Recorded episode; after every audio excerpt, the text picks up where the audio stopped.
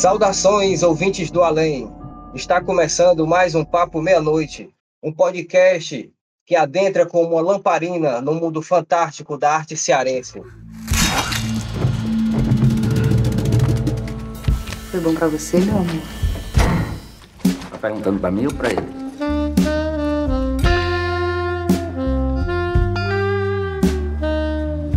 Você tá desempregada há quanto tempo? Coisa de dois, três meses. E você tem experiência como caseiro? Tenho sim, tenho sim, senhora. E hoje a gente tem a satisfação de, de receber, de estar conversando aqui, um grande cineasta, Guto Parente. Opa, Guto, boa noite. É um prazerzão te receber aqui. Satisfação, cara. boa noite, Mozart. Valeu, cara. É, obrigado pelo convite. Massa demais. Assim, para iniciar nossa conversa, Guto, eu gostaria assim de, de- claro, você fez vários filmes, um grande realizador, mas eu gostaria de, de percorrer um caminho mais específico assim das tuas obras, que seria ali mais ou menos iniciando ali pelo curta Dizem que os cães veem coisas, a misteriosa morte de Pérola, o estranho caso de que é o Inferninho, o Clube dos Canibais.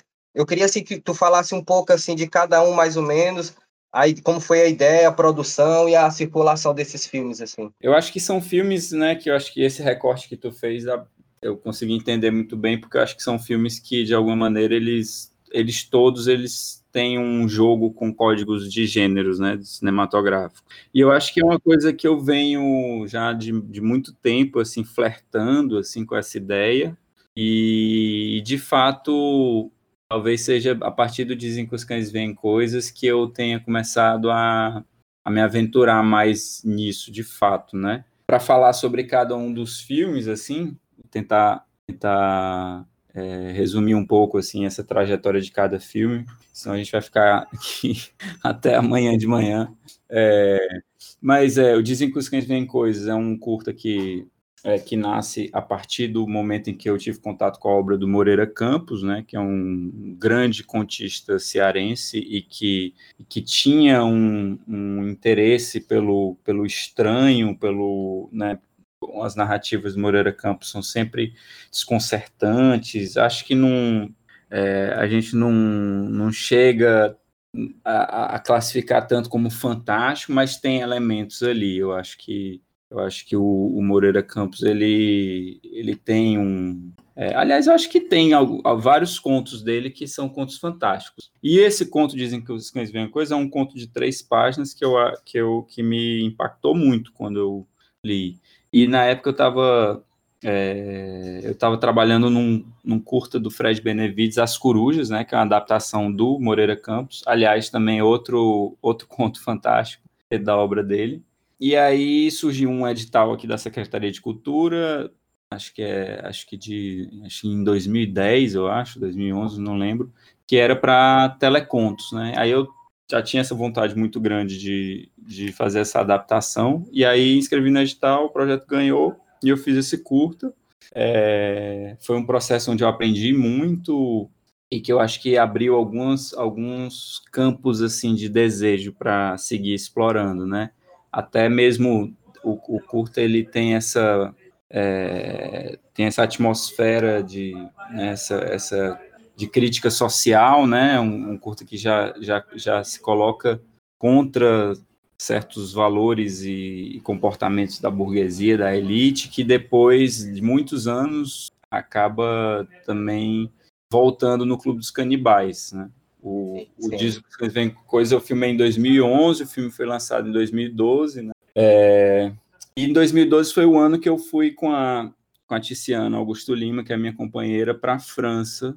E a gente foi para fazer um mestrado numa escola de arte, mas é, numa cidade interior da França. E, e aí acabou que eu, eu abandonei o mestrado e investi toda a minha energia na realização de um filme, né? Que é A Misteriosa Morte de Pérola. E a Tice também, né? Assim, ela não abandonou que nem eu, mas ela a gente começou a, a, a, se dedicar muito a esse filme, que foi um filme que foi feito ao longo de, de bastante tempo até, e que foi filmado no nosso apartamento, um apartamento que a gente encontrou para morar, que era um apartamento antigo, e que, e que, assim, que assim que a gente chegou, a gente sentiu ali uma, uma força cinematográfica do espaço muito grande, né? Um, um, uma certa fantasmagoria no ar, assim, é um apartamento que a gente ficou sabendo também de, de alguns moradores que tinham vivido lá e que morreram. Então, é, tinha uma coisa assim, a gente estava morando ali. E aí o Misteriosa Morte de Pérola é um filme que ele vai sendo criado dentro dessa, já dentro dessa atmosfera de terror ali no, na, que baseado é. na, na, nossa na nossa experiência lá, né? Foi preciso dar ouvido aos fantasmas nessa época que vocês estavam vivendo. É, esse... eu acho que não dava pra, é, se fosse para estar tá ali, a gente tinha que estar tá aberto a, a, essas trocas com Sim. os fantasmas, né?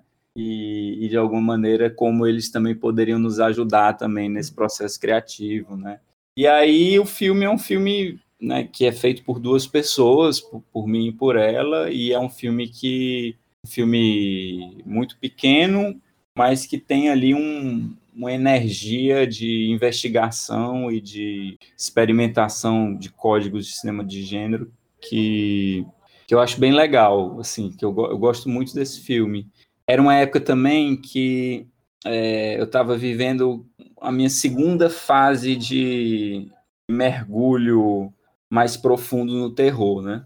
Porque tem um primeiro momento na minha vida ali que é é, ali na, no fim da infância, começo da adolescência, em que eu vivi assim, um período de cinefilia de terror muito intenso. Eu morava atrás de uma locadora de vídeo, a Distrivídeo, e, e alugava filme direto. E teve uma época que eu, é, até junto com o Pedrinho, que é né, meu parceiro aí de vários filmes, e é meu primo também, a gente cresceu juntos, a gente alugava, ia na Distrivídeo, alugava tudo que tinha de terror, todos a hora do pesadelo que tinha, Sexta-feira 13, Halloween.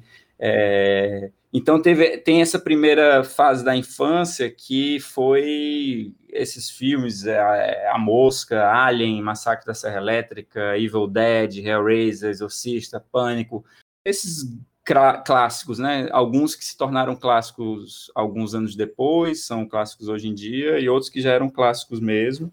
Então, esse, esse, esse foi um momento muito marcante para mim. Na época que eu nem imaginava que eu ia fazer cinema, mas tinha essa. Foi na época também que eu comecei a, a, a escutar rock and roll, né? Tocava guitarra. Então, assim, foi um momento. Eu sempre fui, eu sempre fui uma criança muito religiosa, é, meio é, menino católico, sabe? Assim, uma coisa cheio de fé e rezava, ia para a igreja, adorava. E aí, nesse momento, rolou uma, um rompimento, assim, com, com essa. Não lembro muito bem porquê, mas eu entrei. E aí, nessa nova fase, é, houveram algumas descobertas, muito no momento que eu já estava fazendo cinema. É, eu descobri o cinema do Mário Baca, né, que na época era o terror brasileiro de estética, de experimentação, de maneiras de filmar, de usos de som, de cores, né? Que, que me, me impressionaram muito, assim. E aí, nesse momento, eu comecei a sentir que, que existia ali um, um caminho interessante, que eu talvez pudesse tentar explorar a minha própria forma de fazer terror, de pensar terror. É, e aí, movido por tudo isso, o, nesse contexto que a gente estava lá, desse apartamento, isolados, era uma cidade interior que a gente não, não fez muitas amizades, então a gente vivia é, um contexto mais isolado, e eu escrevi e comecei a escrever, e, e a gente começou a fazer o filme. E, e, e, a gente fez esse filme num processo longo de filmar, de montar, de fazer testes, de, é um, foi, é um filme artesanal, e que pôde ser feito assim aos poucos. Foi muito legal. É, nessa mesma época, eu escrevi o roteiro do Clube dos Canibais. Foi quando também foi de 2002 para 2013 já, eu acho. A gente ainda estava filmando Pérola, é, surgiu a ideia do Clube dos Canibais. Que... Nossa, não é recente então, né? Eu pensava que era um roteiro recente, o Clube dos Canibais. Não, não é. Ele mudou muito, né? Passou por muitos tratamentos, claro, assim, inicialmente era, era bem diferente, mas ele surge nesse momento ali, há sete anos atrás, né? Ele surge em 2013, mas mesmo assim, né, é, é, é o, o, o, projeto ele foi contemplado num edital de 2014, né? É porque esses processos assim levam realmente muito tempo. Foi filmado em 2016, lançado em 2018, né? E tá aí. E o, o, o, o Estranho Caso de Ezequiel, ele é um filme que ele, ele é mais, ele é de alguma forma uma continuação de um, de um experimento que começa ali no Pérola, que é de, de pensar os, o espaço, né, a, a, importância do espaço na construção do, das atmosferas e na construção da, da, da do, do, próprio filme mesmo como personagem, o espaço como personagem, que aconteceu nesse apartamento lá no, no na França, e é, a gente voltou da França em 2003 por um período, e a gente ficou na casa do Ivo e da Thaís. O Ivo Lopes Araújo é e a Thaís de Campos, que estavam viajando, a gente ficou lá é, durante alguns meses. Quando a gente chegou nesse apartamento do, do Ivo e da Thaís, é, deu muita vontade também de, de filmar lá e de construir uma história lá. É, eu tinha filmado já em 2010 o, uma cena dos monstros, é, que no começo do filme se passa lá, né, no apartamento deles, e, e aí dessa vez eu quis desenvolver um roteiro que se passasse lá, estava é, tinha, uma, tinha uma ideia que eu tinha tido também quando eu estava lá na França, de, de fazer um remake do Starman, que é um filme do John Carpenter. Eu queria fazer uma ficção científica. Esse filme é um filme que, que eu amo, que, que mexeu muito comigo. É um filme de 83. É, e, e aí eu tive uma ideia que era uma ideia meio como se fosse um remake desse filme. E o Estranho Caso de Ezequiel é, é, é nasce disso, né? E, é, e aí a ideia foi surgindo, eu já fui pensando a história, já pensando nos, nos meus amigos ali, que eu, que eu sabia que eu podia contar. Um filme que foi escrito para o Eusébio, né? Eusébio Zlokovic, que é o personagem principal que faz o Ezequiel. É... E é isso. E aí foi feito também de maneira artesanal, não tinha meio uma, uma ideia de fazer um, um, home, é um home movie, né? De alguma maneira a gente estava ali, chamava, chamava, montou uma equipe de, de amigos que iam lá e a gente filmava e, e aí a coisa ia acontecendo, bem despretensiosamente e, e deu no que deu. É, e aí depois disso veio o Clube dos Canibais, né? Que, que já tinha uma estrutura maior, foi o primeiro longa que eu fiz com recurso de edital, o meu sétimo longa, né? Aí as, as, experimentações já foram outras, né? Um investimento maior também nessa numa questão é, de crítica social e também na questão do, de efeitos especiais, né? Efeitos práticos, foi uma coisa totalmente nova. Né? Na, no, na Misteriosas Mortes de Pérola a gente tem também um pouco disso. A Tice aprendeu a fazer efeitos especiais e eu acho que ela mandou muito bem.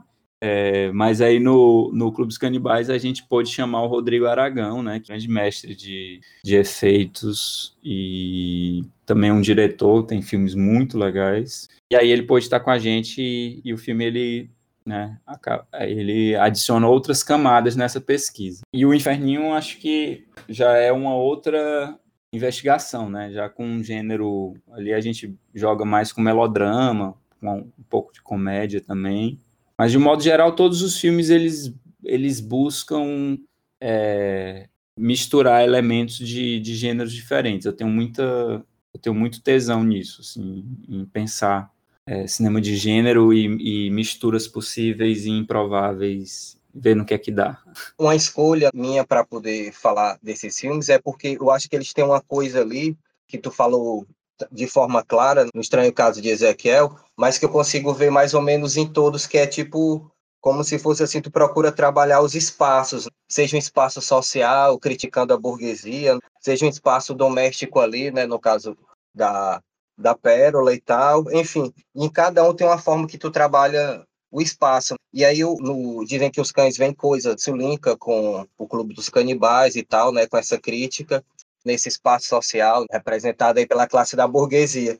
E aí eu queria saber assim como foi essa trajetória. Isso foi intencional ou é algo do teu inconsciente que tu vai só trabalhando e tal? É, parece que os teus filmes, pelo menos nessa linha, eles acontecem ou em outros mundos, ou nesse mundo, mas para destacar uma determinada classe que é criticada ali, assim. Aí eu vejo muito de, dessa questão do espaço. Eu queria que tu falasse um pouco sobre isso, assim, ou se é viagem minha também. Repetindo ali alguma coisa de uma maneira diferente, né? Porque também é os espaços, eles oferecem possibilidades diferentes, né?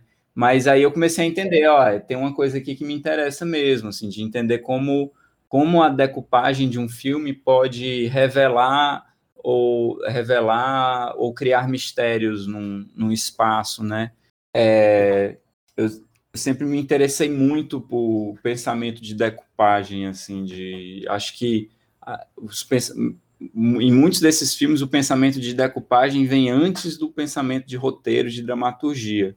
Acho que agora, agora que eu estou conseguindo equilibrar um pouco essas, esses desejos, sabe? Porque eu acho que eu fui me interessando mais por escrita, por, por, é, por desenvolver personagens e, e né, tentando. Acho que foi surgindo aos poucos uma vontade de, de trazer mais camadas dentro de, dessa, desse aspecto da, da, da contação de história, da narrativa. Que acho que em filmes como A Misteriosa Morte de Pérola e O Estranho Caso de Ezequiel, claramente são, são filmes cuja narrativa é super rarefeita, né? Ela existe ali para criar uma base para que a experimentação visual aconteça, né? Tem uma história ali muito simples, muito é, básica e, e, não existe uma preocupação tão grande em, em desdobrar a história, né? Ou, ou, ou viradas narrativas, ou, uma, ou pensar essa curva narrativa, é mais uma questão de a história servindo como é, uma possibilidade de inventar imagens, de inventar é, atmosferas e climas e sensações. É um, um, uma ideia de um terror mais sensorial, né? psicológico e sensorial, que, que de alguma maneira eu acho que essa galera do, do, do terror italiano é, se você for olhar para né, os roteiros dos filmes do, do Bava ou do Dario Argento, é, você vê claramente que a preocupação principal deles não é, não é roteiro, amarrar nó de roteiro é, e, e, e, e ser verossímil, né? Parece que o roteiro está ali porque tem que estar, tá, porque é quase como se fosse, bom, a gente vai ter que ter um, uma, uma contação de história mínima aqui para poder é, se divertir e divertir as pessoas dentro dessa, dessa construção fantástica de terror, né?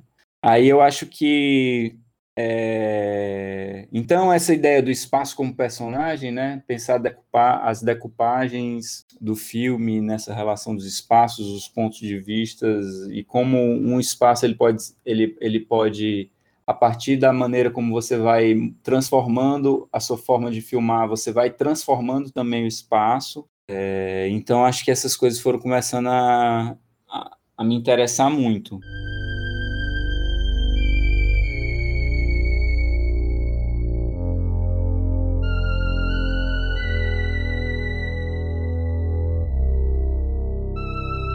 Outra coisa assim que vem assim com a tua trajetória é que tu já co-dirigiu vários trabalhos com outras galeras, assim, tipo Doce Amianto, com Irá dos Reis, Estrada para Ítaca, que foi com os irmãos Pratt, né, e o Pedro Diógenes, sempre tem essa parceria com o Pedro Diógenes e tal.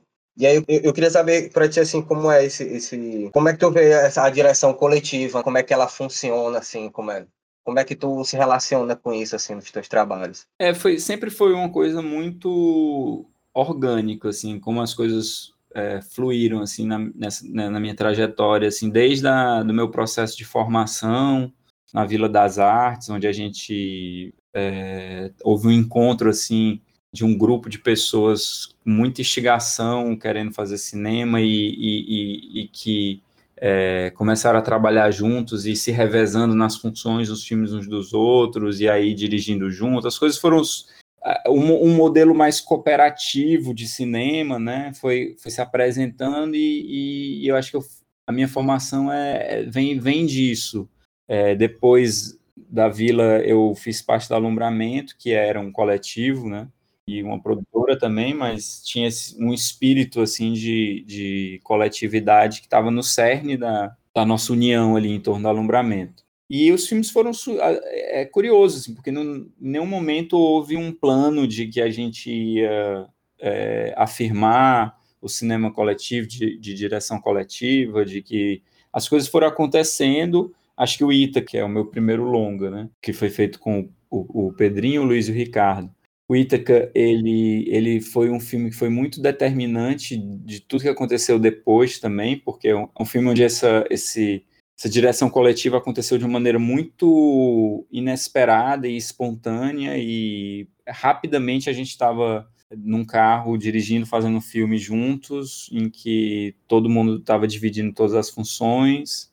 É, essa condição também, né, de se fazer filmes com baixíssimo orçamento, com dinheiro do bolso, é, é, nesse processo colaborativo, acho que faz com que nessa divisão de responsabilidades também quanto, quanto mais horizontal forem as relações e menos hierárquicas, a coisa tem como funcionar melhor, né? Porque as pessoas vão colocando as suas energias e sustentando a coisa, né? Dando corpo à coisa.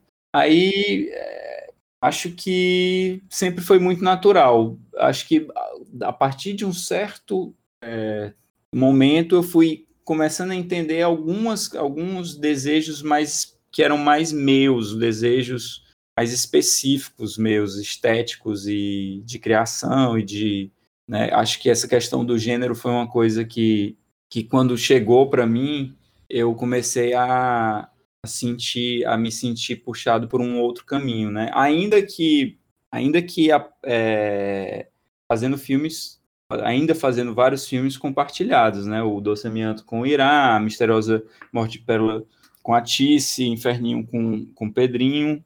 É, mas é, sempre foi muito natural, sempre foi muito, sempre foi muito orgânico. Eu poderia estar até hoje sem pensar sobre isso, sabe? É, acho que nessas em entrevistas, em, em conversas assim, essa questão surge e aí eu meio que acabo refletindo sobre isso, tentando entender e tentando é, apontar para o que eu acho que foi tudo que tudo isso que a gente viveu, mas ao mesmo tempo é uma coisa que vai acontecendo tão naturalmente que tanto faz assim, de alguma maneira. Um filme eu dirigi sozinho, outro eu dirigi com, com um companheiro, uma companheira, ou com dois, com três, assim, as coisas vão porque a gente estava também é, compartilhando muita coisa de, de, de vida, de experiência de vida, de cinefilia, todo mundo vendo muitos filmes juntos, compartilhando muitos filmes juntos, é, acho que, que é uma coisa que, que é muito marcante para mim.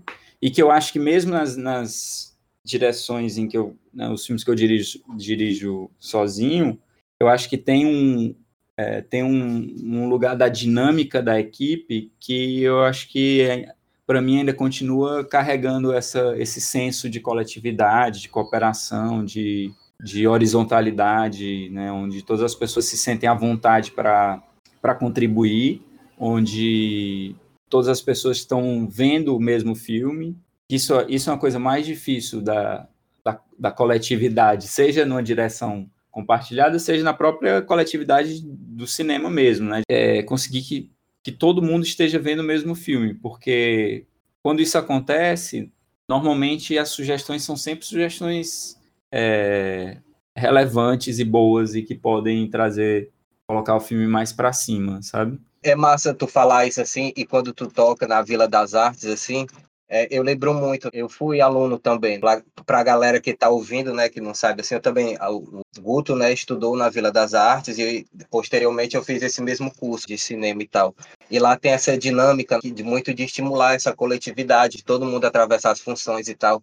E isso é legal porque chega numa coisa, como você falou, de uma, de uma horizontalidade, assim, né, de uma distribuição das responsabilidades de forma igual, igual assim, e há também uma questão de possibilita muito a galera visualizar o mesmo filme, assim.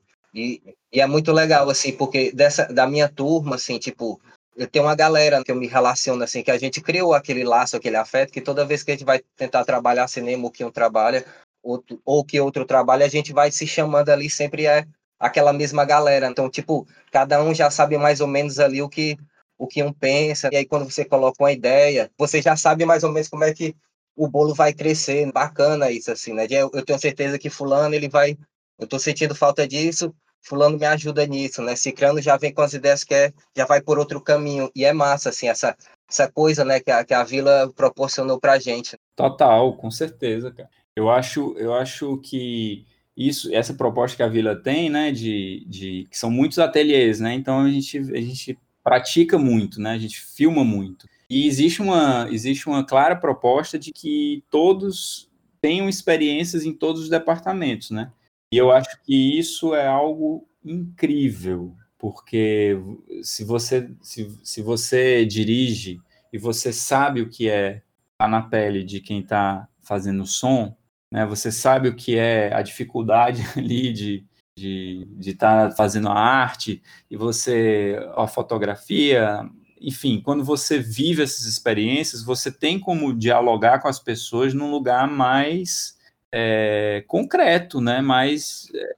o exercício da alteridade ele se dá num lugar, num território comum, né? Porque você não, você nem não, não vai cobrar algo que, que, aquela, que aquele, aquela pessoa é, não tem como te dar e, e, você vai entender o que aquela pessoa está propondo ali do lugar que ela está propondo, enfim. Eu acho que é isso para mim é, é, uma das coisas que eu olho para trás assim que eu vejo na minha formação e que eu me sinto muito muito feliz. É, eu trabalho como montador também desde da época da Vila, eu já fui me interessando por montagem também. E, e para escrever, na hora quando eu estou escrevendo o roteiro, é, a experiência que eu tenho com montagem tá ali também, né? Tá presente quando eu estou dirigindo. E, e, é isso. Aí, aí você acaba tendo a possibilidade de fazer um filme, né? Em que todo mundo é realizador, né? Todo mundo sabe o que é a importância do todo, da, né, de, de, desse, desse organismo vivo aí. Muito legal. Precisa de alguém Pode chamar que eu vou, ah, com você eu vou, estrada. Nada a temer, eu vou te proteger. Sou tudo por você, topo qualquer parada. Voltando para os teus filmes, e falando agora do, do Inferninho, né? Quando eu vi o Inferninho, eu, eu pensei muito no Mr. Lonely, do Corine, né? tem umas coisas que eu achei bem legais, assim, de referência e tudo. E eu queria saber se o, o Mr. Lone ele foi um, um, filme importante, assim, pro Inferninho. Foi. Curiosamente, é um filme que a gente até assistiu juntos. Eu, Pedrinho e a galera do Bagaceira. Teve um final de semana que a gente fez uma casa de praia para ficar é, trabalhando no roteiro, e aí levou alguns filmes para assistir juntos, e esse foi um deles, realmente. Assim, eu, eu sempre gostei muito do Corine, sempre achei ele uma radicalidade impressionante.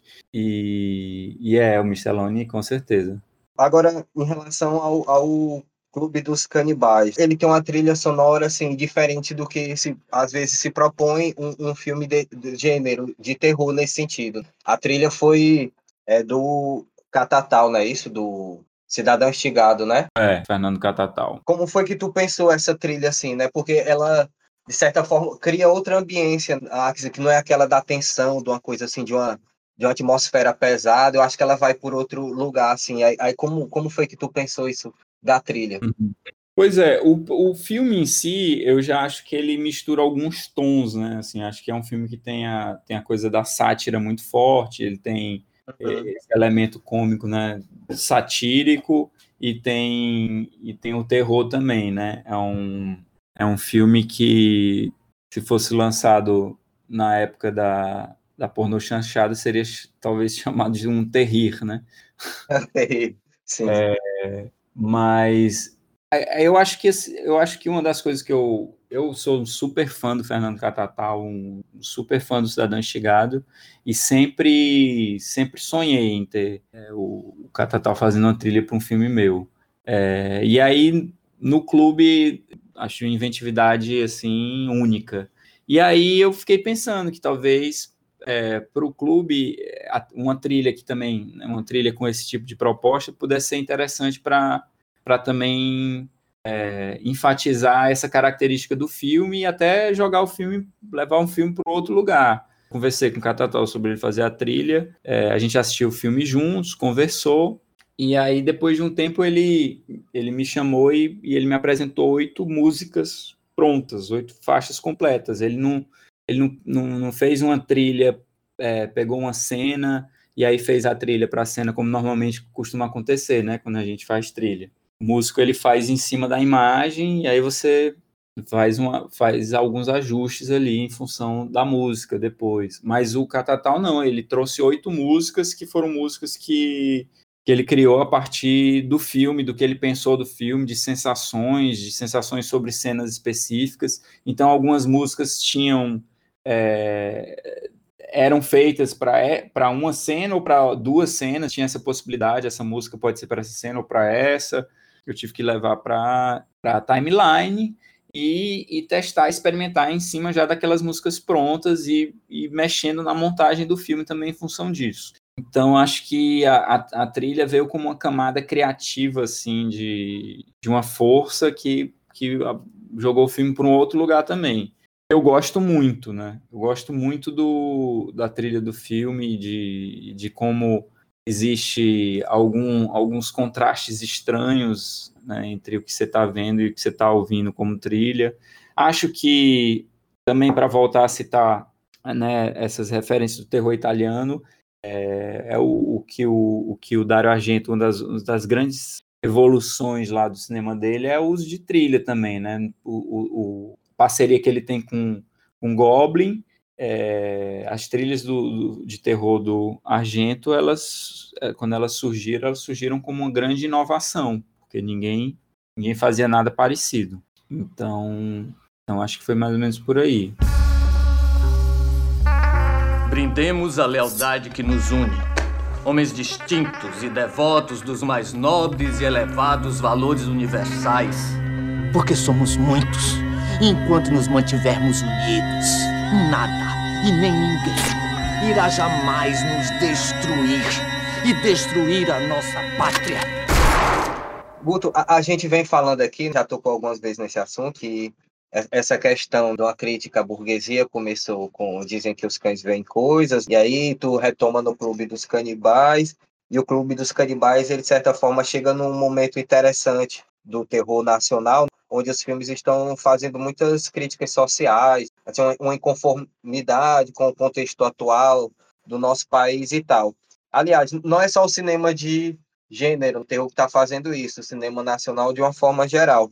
Mas, assim, especificamente sobre o cinema de gênero, assim, eu queria te perguntar se tu acha que o terror, ele está sabendo olhar para a sociedade, assim, se ele, se ele pode olhar para a sociedade, assim, e possibilitar, assim, a gente ver um, um contexto histórico, um contexto político, se a gente pode fazer uma crítica também a partir desses elementos do gênero terror. Eu, eu acho que tem uma, uma força muito grande do terror, né, historicamente, como um lugar de, de crítica política e social e, e de e metáforas da sociedade, né?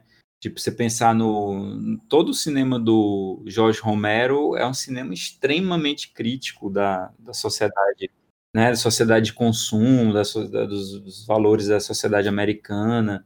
E tem até um filme dele que eu, no começo dessa pandemia, eu até revi, que é um, que é um filme chamado The Crazies, que não sei se tu já viu, mas é um filme que é sobre uma pandemia. E, e é impressionante, é impressionante como parece, pareceu, muitas coisas parecem com o que rolou, assim, bem doido esse filme, assim, é, e aí é, e aí o terror tem isso, né? De, de muitas vezes você. É, o, fi o filme todo você tem um, uma ideia de um monstro, né? De um inimigo, e, e, e, e que na maioria da, da, da, das vezes o, são os, os humanos que, que são seus próprios e piores inimigos, né?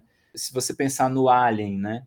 É, o Alien é um monstro e ele é perigoso, ele mata lá os, as pessoas na nave. Mas o filho da puta mesmo da história é o carinha lá que é envolvido com que, que é envolvido com a empresa e que está manipulando as pessoas ali por fins comerciais. E aí ele coloca ele está colocando em, em, vida o risco né, a vida das pessoas em risco né? É como a gente pensar hoje né? Quem, quem é o nosso inimigo? É o vírus? É o coronavírus ou é um governo é, genocida que, que, que né, que nega a existência do vírus e que, por conta de uma, de uma, de uma dispolítica em todos os aspectos, as pessoas acabam morrendo mais, né? Se a gente pensar a realidade que a gente está vivendo como um filme de terror, né? É, o vírus não é o, que existe de pior, né? Tubarão eu acho um ótimo exemplo, assim, que é exatamente isso, né? A gente assistiu o Tubarão agora, você pensa, cara, é isso, é isso que a gente vive constantemente. Esse é o nosso problema, né? enquanto sociedade. É porque a gente está focando, tá, tá olhando para o inimigo errado, assim, tá, a gente está achando que o tubarão é que é o mal, mas não é. Feito, né? É muito louco isso, né? É, é o sistema, é todo um sistema. É todo um sistema. Que, que desumano e que, e que tritura as vidas e, e e eu acho que isso é um tema para sempre do cinema, porque eu acho que a gente pode viver momentos em que isso vai ser mais um nível mais hard, que nem o que a gente está vivendo agora, um nível um pouco mais light, mas assim, é a, é a nossa história no mundo, né? A, a, nossa história no mundo, e se você for pensar a história do Brasil, é uma, é uma tristeza, né? Então, eu acho que é, pensar nisso, pensar olhar para a nossa vida, tentar pensar a nossa sociedade, para identificar os, esses, esses, esses verdadeiros inimigos, para tentar entender esses inimigos, para entender os pontos fracos deles também, né? Para entender onde é que a gente pode, talvez, é, provocar uma fissura, atingir ali no calcanhar de Aquiles. Se a gente não tiver disposto a, a observar esses inimigos, né? Se a gente não estiver disposto a, a escutar o que eles estão falando e pensar muito sobre isso, mais doloroso que seja, né? Por mais difícil que seja, tem uma hora que você não aguenta mais é, ver, ver isso, é, essas coisas acontecendo. Mas se a gente não fizer isso, a gente vai ficar falando só entre a gente e, né, vai, vai, vai viver numa bolha e, e as, as vidas vão continuar sendo massacradas acho que o clube ele parte muito dessa dessa ideia, né, de, de olhar, de é quase como se fosse um estudo do mal, um estudo do é, é, tá, é, tá, é, é se colocar num, do lado do próximo do, do inimigo para tentar entender como é que a mente dele funciona, né? Essa, essa é, é, eu acho que é o impulso que o filme tem de, de crítica social. Só que é, optando por, por uma chave com, onde existe uma possibilidade de, de um senso de humor também, de autoironia. É, era isso era uma questão, sempre foi uma questão para mim. Eu não queria fazer um filme que se levasse muito a sério e que fosse e que, e que tivesse a pretensão de ser é, um tratado sobre a nossa tragédia social, sabe? Ou uma coisa né, para a academia ficar apontando ali as mensagens, os pensamentos brilhantes e tal. Era um filme que eu queria que fosse um filme de entretenimento, um filme divertido e que e que carregasse um pouco disso, né? É, essa era essa essa sempre foi a vibe do filme. Massa, Guto. E tu acha que hoje em dia os editais e, e, e o próprio público, eles estão mais abertos para o gênero terror, assim? Tu acha que tem uma abertura maior, principalmente assim na questão dos editais, projeto de terror passar e tal? Eu acho, eu acho que sim. Eu acho que tem uma.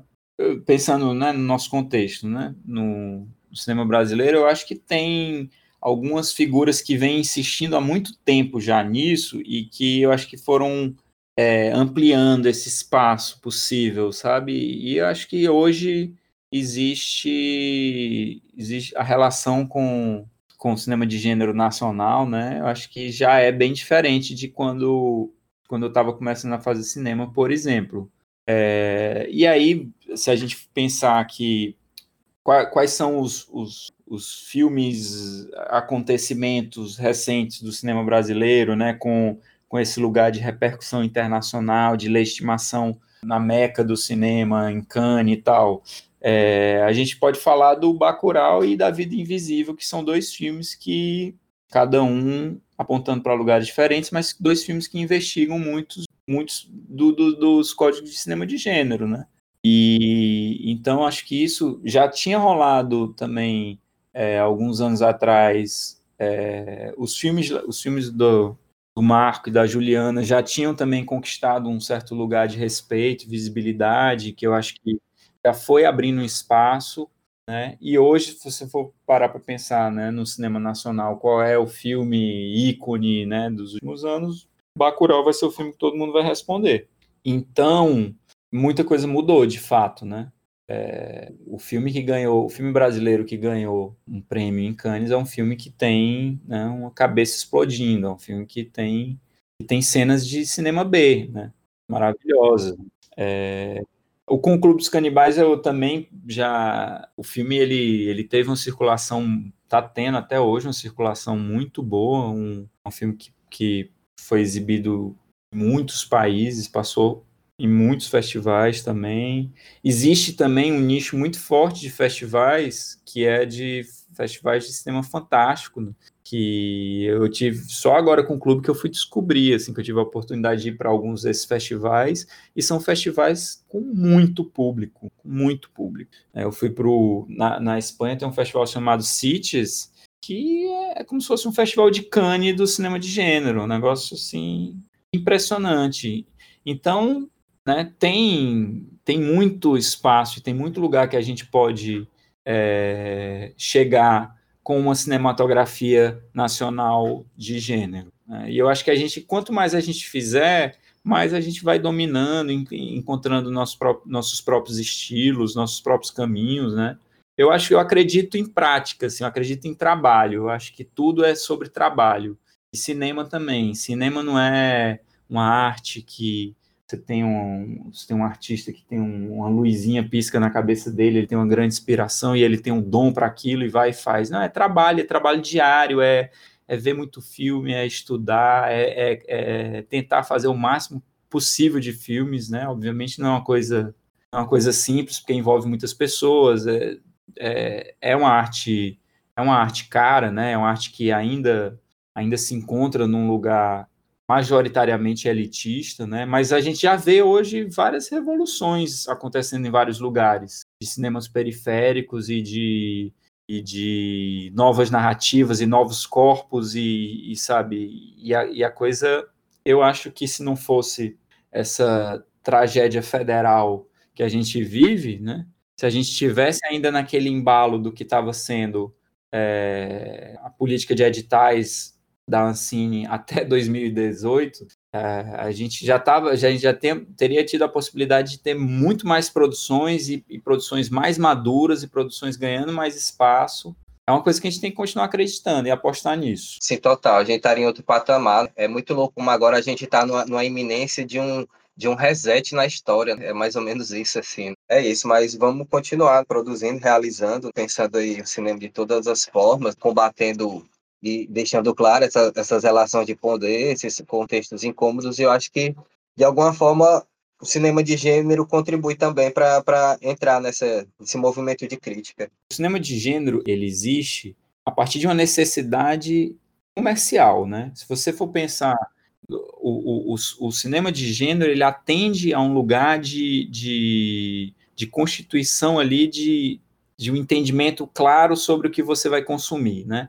Os códigos, você vai fazer um filme de comédia, existem certos códigos, existem regras que você, você vai ali distorcendo, você vai modificando, remoldando, trazendo outros elementos, mas existe ali um imaginário, um código. Se você fala para a pessoa, ah, esse filme aqui é uma comédia, ela tem, ela já vai com o imaginário dela e com as expectativas dela. Você fala, esse filme aqui é um filme de terror, a pessoa já vai. Tanto que tem muita gente que, se você fala que é um filme de terror, a pessoa nem assiste o filme. Tem muita gente que não gosta de filmes de terror, né? E até de filme nacional também. Eu lembro uma, uma vez alugando o filme na Distrivídeo, eu escutei o, o, o, o, o rapaz que trabalhava lá oferecendo um filme para um, um cliente, aí eu só escutei o cara falando: é, não, não, não, nacional e, e, pornô eu não gosto, não. Então, então assim, o, o, o, o gênero ele, ele categoriza, né? E aí você tem os públicos, os nichos de mercado. O que eu acho, o que eu acho legal disso, né?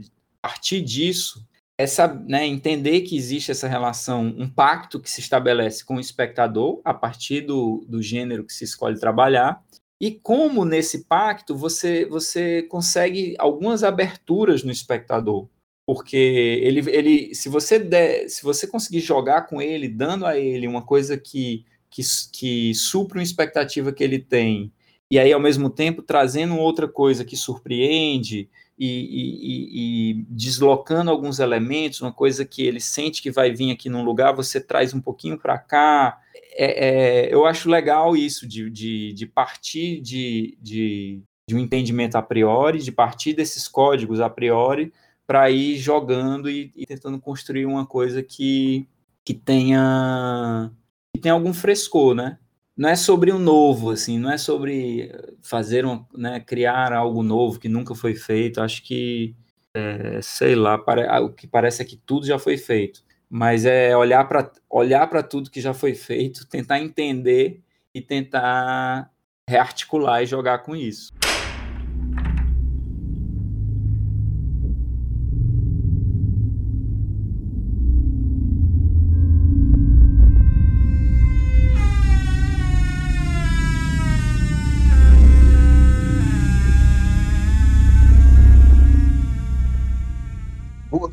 Gente já está chegando ao final da nossa conversa. Tenho eu que retornar à minha cripta. Duas perguntinhas assim que eu queria é, para terminar.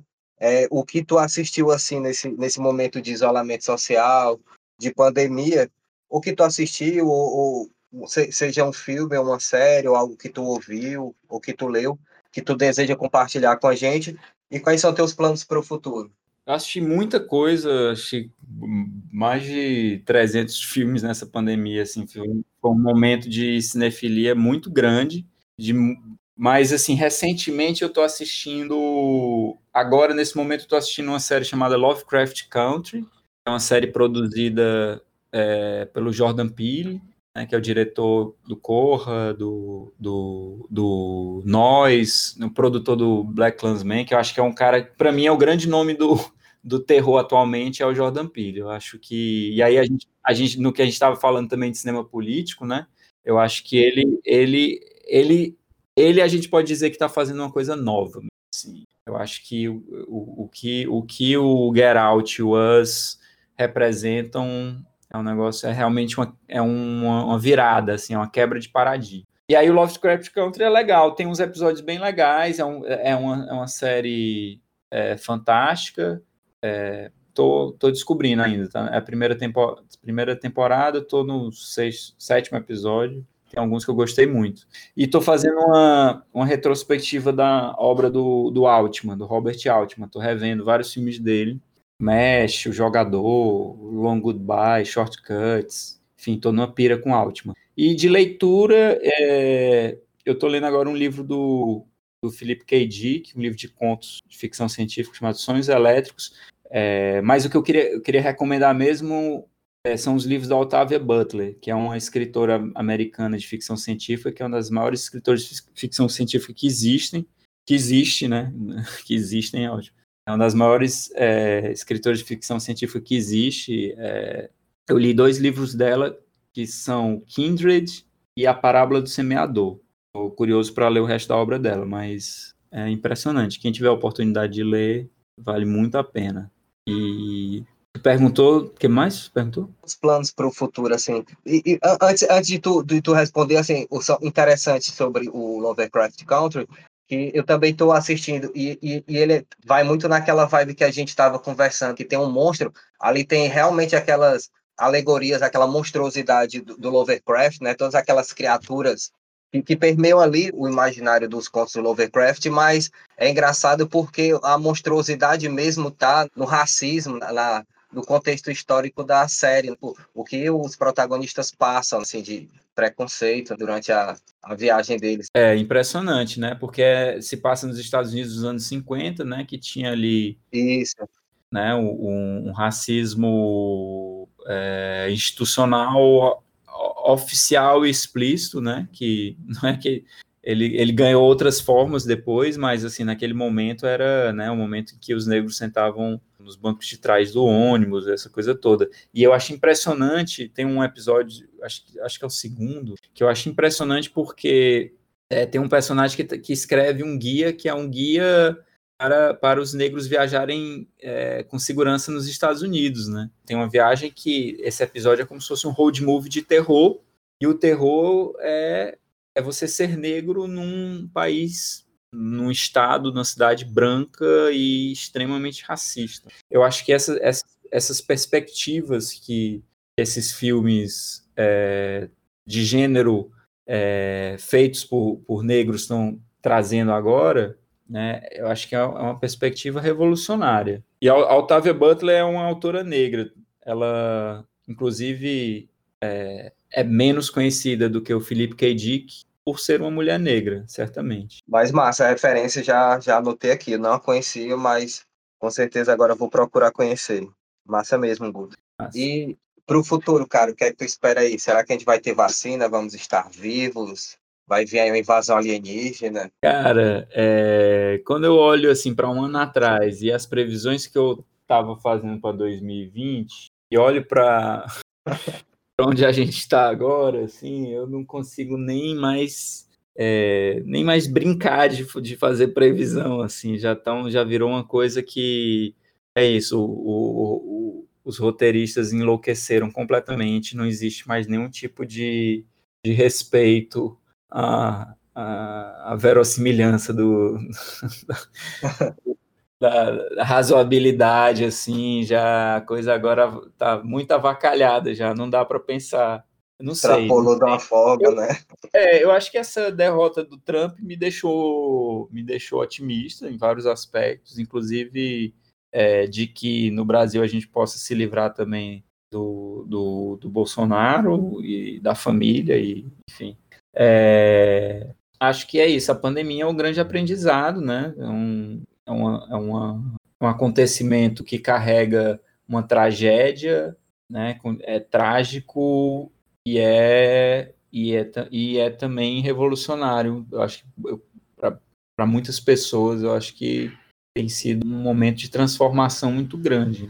É, eu, mas eu acho que vai rolar a vacina, vai, vai rolar uma corrida agora por vacina. O Brasil é esse, é, vai ser esse caos, mas mesmo assim eu fico achando que, é, que vai ter, vai ter um, um esforço coletivo aí, até mesmo esses, esses imbecis que estão no poder, eles acho que já estão começando a entender que, que eles podem ter ganhos políticos fazendo com que é, o povo brasileiro seja vacinado. Eu acho que é, demorou, mas eu acho que eles estão entendendo agora isso também, né? Ainda a ficha, né, desses caras, porque É, é, acho que por conta dessa disputa aí também com o gover- governo federal, com o governo de São Paulo, o próprio Trump nos Estados Unidos agora está querendo é, deix- vai deixar o governo, mas está querendo deixar uma marca como se ele fosse o grande salvador.